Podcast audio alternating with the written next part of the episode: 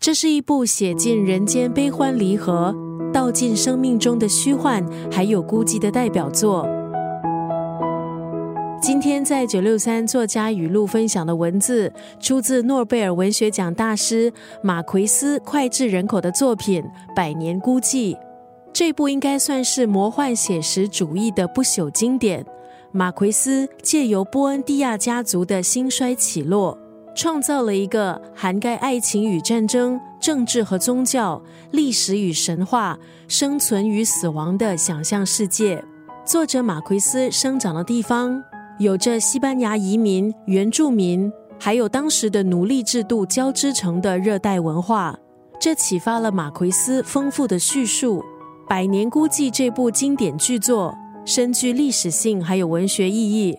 以加勒比海的虚构村庄马康多的一个家族，在十九到二十世纪之间的兴衰，来作为拉丁美洲百年沧桑的缩影。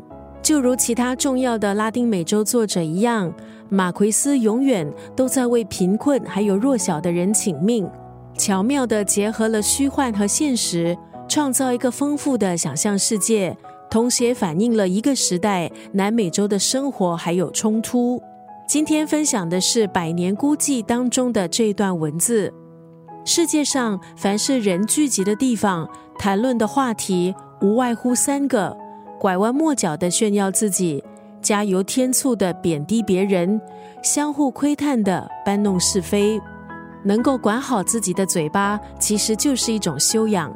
只要说话前三思，就能够远离口舌是非，不给自己也不给别人制造麻烦。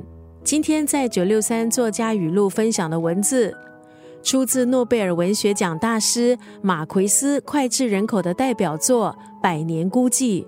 世界上凡是人群聚集的地方，讨论的话题无外乎三个：拐弯抹角的炫耀自己，加油添醋的贬低别人，相互窥探的搬弄是非。